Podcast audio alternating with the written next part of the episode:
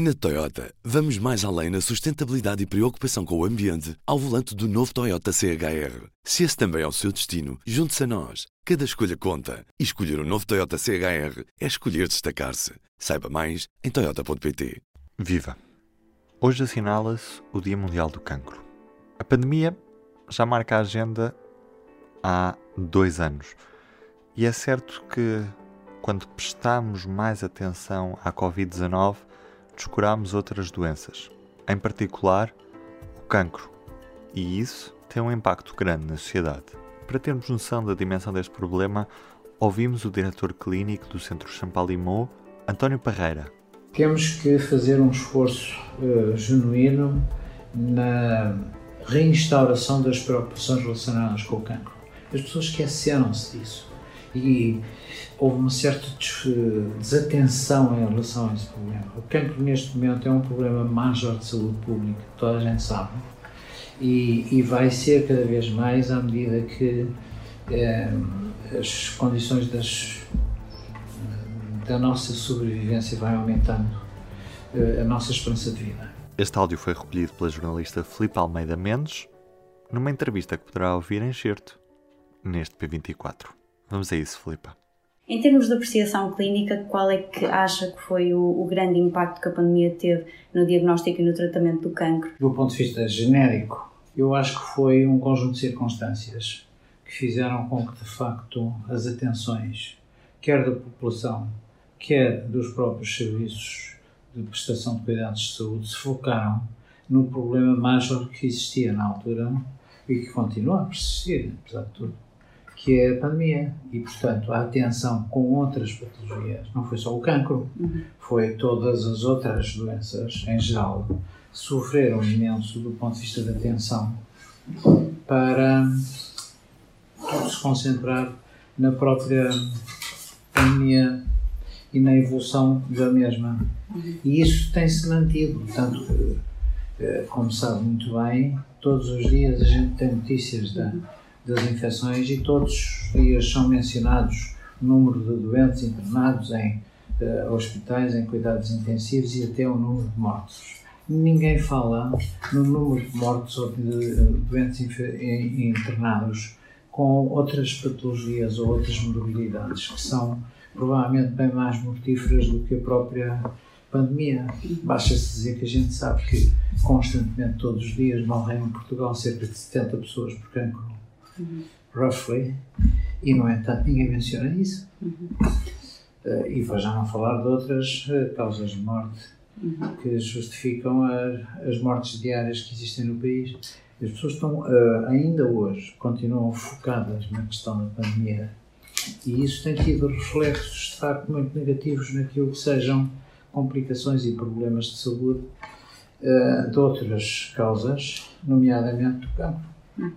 Porque uma das coisas que nos preocupa a todos os médicos que se aplicam à área do cancro, por exemplo, é o impacto que tem a suspensão uh, muito significativa dos programas de rastreio e aquilo que são os cancros evitáveis, mas uh, precisamente através de rastreios, que era uma coisa relativamente consistentemente feita já de uma forma sistemática no nosso país, uh, ou, suspenderam completamente ou diminuíram muito significativamente.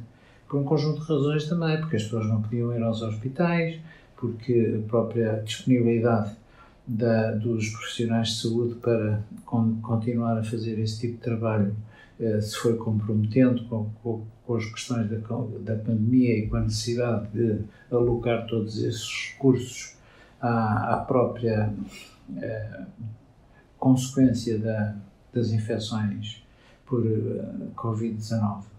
E isso foi fazendo com que os programas de rastreio for, fossem diminuindo. Ora, a consequência disso é que nós, nos próximos anos, vamos ter, uh, muito provavelmente, um número significativo de novos casos de cancro que, foram, que vão ser diagnosticados em fases muito mais avançadas da doença. Uhum. E, portanto, vamos perder muitas vezes a pequena janela de oportunidade que é identificar um cancro numa fase precoce e, portanto, proporcionar ao doente um tratamento mais simples e potencialmente curativo. Uhum. Coisa que eh, oportunidade que se perde se você não fizer um bom rastreio. Não é? E isso tem impacto eh, muito significativo num dos cancros muito frequentes, que é o cancro de mama, como sabe. Uhum.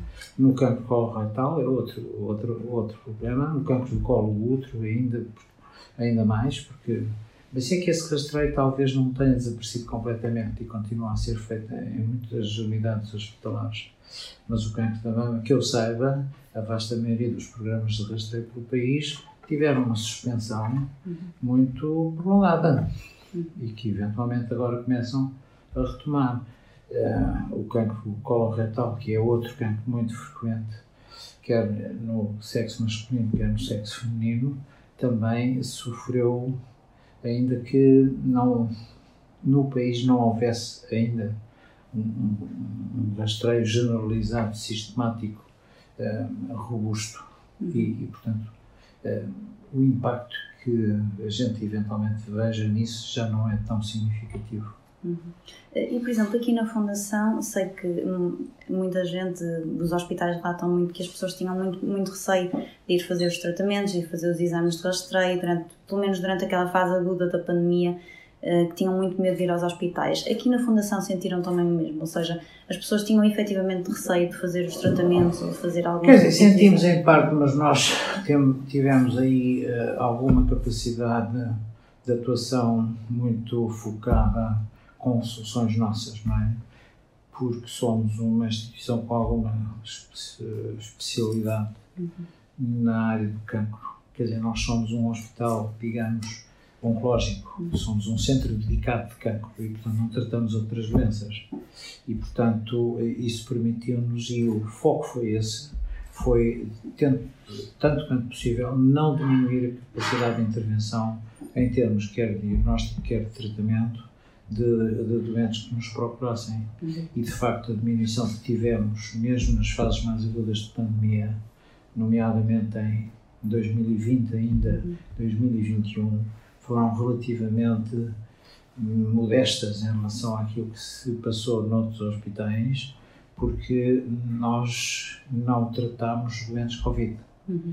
e criámos algumas eh, ligações para podermos, sempre que identificarmos um doente nosso com Covid, podermos encaminhá-lo para uma instituição com condições adequadas para fazer esse tipo de intervenção. A reportagem completa com a entrevista a António Parreira está disponível em público.pt e na edição impressa desta sexta-feira, edição que traz a novidade sobre os debates quinzenais. O Partido Socialista está mesmo disponível para que os quinzenais voltem ao Parlamento. Na prática, o Primeiro-Ministro voltaria ao Parlamento a cada 15 dias para debater com as várias bancadas. Também em destaque a abertura dos Jogos Olímpicos de Inverno, hoje, na China, e a agricultura ameaçada com a seca. Eu sou o Ruben Martins, é sexta-feira, vamos ao fim de semana. Estarei de regresso na segunda. Até lá. O público fica no ouvido. Na Toyota, vamos mais além na sustentabilidade e preocupação com o ambiente ao volante do novo Toyota CHR. Se esse também é o seu destino, junte-se a nós. Cada escolha conta. E escolher o novo Toyota CHR é escolher destacar-se. Saiba mais em toyota.pt.